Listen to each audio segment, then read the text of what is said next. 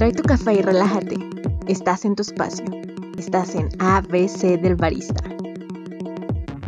En ningún top de Dross yo he visto algo tan apocalíptico como este número que hoy te voy a presentar. Bienvenidos mis baristas adictos a la cafeína. Estoy muy feliz de saludarte nuevamente hoy en un episodio muy especial para mí porque es el episodio 5. Estamos a la mitad de la primera temporada, la temporada random. Ya sabes que estos episodios nos van a servir para encontrar el formato que te sea más útil y que te pueda ayudar de verdad. De un par de semanas para acá, se han confiado y no me han enviado tanta retroalimentación como en los primeros días. Ya sabes que te agradezco infinitamente los buenos comentarios y las adulaciones. Me motivan a seguir adelante. En verdad, muchas gracias. Pero no tienes idea lo bien que nos hace, lo digo en plural porque ambos salimos beneficiados con la crítica constructiva, que sé desde cuestiones técnicas, tipo el nivel de volumen o si prefieres música o no, hasta sugerencias de temas. Que por cierto tengo uno pendiente de Brian acerca de máquinas tostadoras de café. Lo tengo anotado, no se me ha olvidado, pero aún no me decido si será para esta temporada. Ayúdame a ayudarte. Haz de este podcast tu podcast. Y antes de empezar con el tema, mando saludos a Javier RS, Leo Rivera, Roberto Tostador Local, Jesús Adame, Cintia Lázaro, Chatnor, Eric Tobar, Pamela Ramírez, Danielo Guzmán, Pepe Le Podcast Lunchtime, el proyecto Cafetería, Antonio Alvear, Tomás B y Felipe Hernández por estar ahí a tope pendientes del contenido que se está generando. Gracias por estar y abrazos virtuales. Reservé este episodio tan especial para dedicarlo a mi mejor amiga de todos los tiempos, de todos los siglos, Sandy. Te adoro un montón y gracias por apoyarme en todo lo que hago y lo que se me ocurre hacer. Todos necesitan una Sandy como mi Sandy en sus vidas. Eres la puta ama. Y ya, a darle con el tema. En el episodio 3 te hablé del proceso de catación establecido por la SCA, pero me parece prudente explicarte las modificaciones que se han hecho por la pandemia. Esto se publicó desde marzo, para ser exacta el 12 de marzo de este año, el temido 2020. Así que quizá ya hayas oído hablar del tema antes.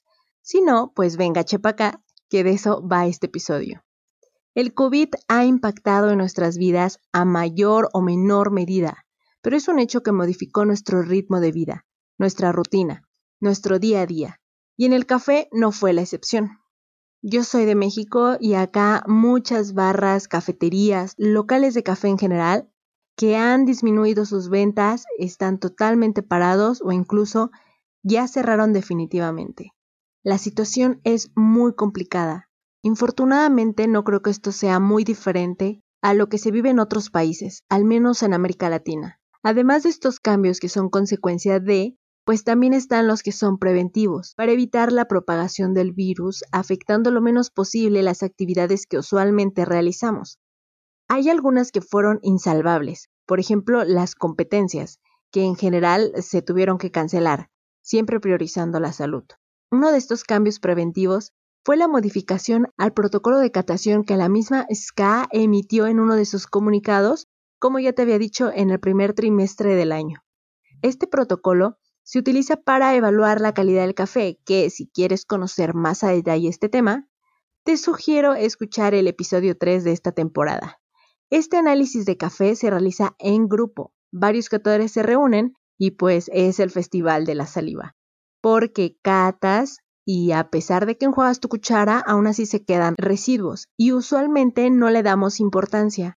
Pero ahora con la exigencia del nuevo coronavirus, hay que ser más riguroso con las medidas de higiene para evitar su posible transmisión. Así que, a juicio personal, te he traído un top 7 de las modificaciones al protocolo que se han hecho. Número 1. Desinfección total y constante durante el proceso de cata, tanto las superficies como los materiales que se van a utilizar deben de estar hipersanitizados. Número 2. Tus manos nunca deben de estar en contacto ni con la parte superior ni con la parte interna de la taza de café, para evitar dejar suciedad que pueda estar presente en las manos, aunque obviamente deben estar limpias, se están extremando precauciones. Número 3. Se recomienda seleccionar a un catador que rompa las costras de las muestras.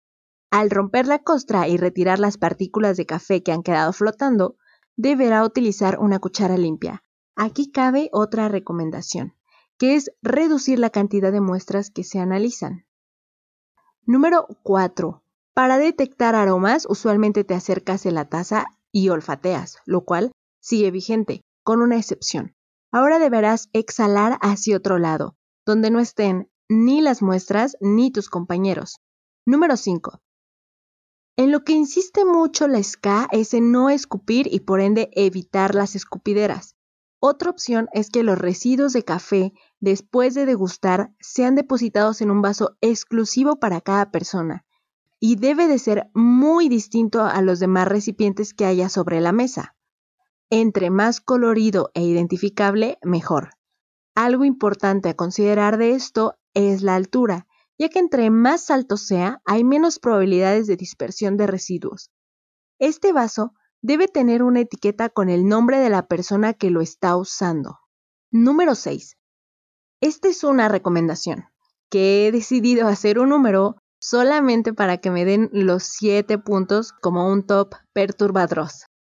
Se sugiere que degustes la infusión de café lo más pronto que puedas porque verás que el líquido va a ser transferido dos veces, por lo que su temperatura va a disminuir con mayor rapidez. Por último, número 7. En ningún top de Dross yo he visto algo tan apocalíptico como este número que hoy te voy a presentar. La cuchara de catación ya no va a ser cuchara de catación. Te explico. Antes de la pandemia, la cuchara iba a la taza, tomabas muestra y de la taza a la boca, pero ahora solo la utilizarás para transportar el líquido del recipiente donde se infusionó el café a la taza o vaso donde vas a sorber el café, la cual es exclusiva para uso personal. Se recomienda el uso de un vaso tipo shot. Tanto el vaso como la cuchara deberán ser enjuagados con agua caliente entre cada muestra depositando los residuos en cubetas exclusivas para estos desechos.